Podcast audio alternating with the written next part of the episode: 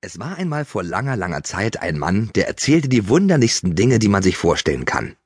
Dieser Mann hieß Baron von Münchhausen und seine Geschichten waren so erstaunlich, dass selbst seine besten Freunde ihm oft nicht glaubten. Doch sie konnten sich nicht satt hören, wenn der Baron an gemütlichen Abenden von seinen Reisen und seltsamen Erlebnissen berichtete. Einmal erzählte Münchhausen von einer abenteuerlichen Russlandreise, die er vor langer Zeit mitten im Winter angetreten hatte. Wie es damals üblich war, reiste er zu Pferd. Nach einigen Tagen kam er in eine einsame Gegend. Er schaute sich die Augen aus nach einem Gasthaus für die Nacht, doch nirgends war ein Dorf zu sehen. Das ganze Land lag unter Schnee, und er wusste nicht einmal, ob er überhaupt noch auf dem rechten Weg war. Er ritt und ritt, bis Nacht und Dunkelheit ihn umhüllten und er vor Erschöpfung fast aus dem Sattel fiel. Müde ließ er sich von seinem Pferd gleiten. Hm, wo könnte ich mein Pferd anbinden? fragte er sich und blickte sich suchend um. Zum Glück entdeckte er da einen Ast, der aus dem Schnee herausragte, und band sein Pferd daran fest.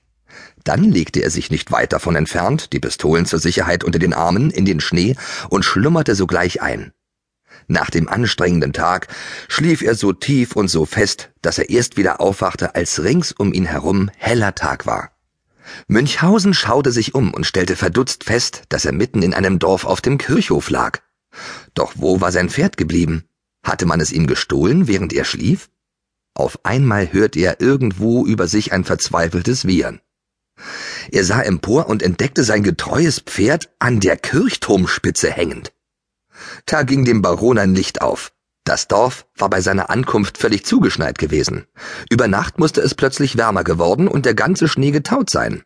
So war er im Schlafe, ohne es zu merken, mit dem schmelzenden Schnee sanft hinabgesunken und lag nun auf der feuchten, kalten Erde. Und der vermeintliche Ast, an den er sein Pferd gestern Abend angebunden hatte, war gar kein Ast, sondern die Kirchturmspitze gewesen. Doch wie sollte er sein Pferd von dem Kirchturm herunterholen? Der Baron musste nicht lange überlegen. Er zückte eine seiner Pistolen und schoss auf das Halfter. Peng! Das Zaumzeug riss entzwei, das Pferd fiel herunter und landete auf allen Vieren unversehrt neben ihm. So konnte der Baron seinen Weg glücklich fortsetzen. Da die Reise jedoch immer beschwerlicher wurde, musste der Baron sein Reittier eines Tages verkaufen und mit der Postkutsche weiterreisen. Der Winter war noch immer so streng und eisig, dass die Menschen anfingen zu munkeln, die Sonne habe einen Frostschaden erlitten. Einmal mussten sie über einen Weg fahren, auf dem nur eine einzige Kutsche Platz fand, denn links und rechts vom Weg waren kleine Bäche. Der Kutscher sollte mit seinem Horn ein Zeichen geben, damit ihnen kein anderes Fuhrwerk entgegenkäme. Er blies aus Leibeskräften, doch er brachte keinen Ton heraus. Es kam, wie es kommen musste. Bald standen sich zwei Postkutschen gegenüber und konnten nicht aneinander vorbei. Nun war guter Rat teuer. Doch Münchhausen überlegte nicht lange. Beherzt kletterte er aus dem Wagen, nahm die Kutsche mitsamt allen Gepäckstücken, Menschen und Pferden auf seine Schultern und sprang leichtfüßig damit über den linken Bach auf das angrenzende Feld.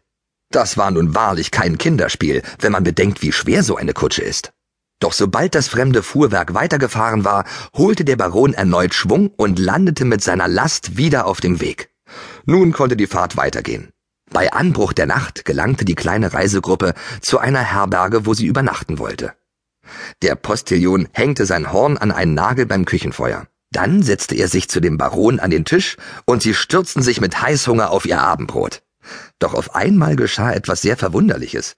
Plötzlich ertönte ein lautes Tereng, Tereng, Teng, Teng. Die herrlichsten Klänge hell und klar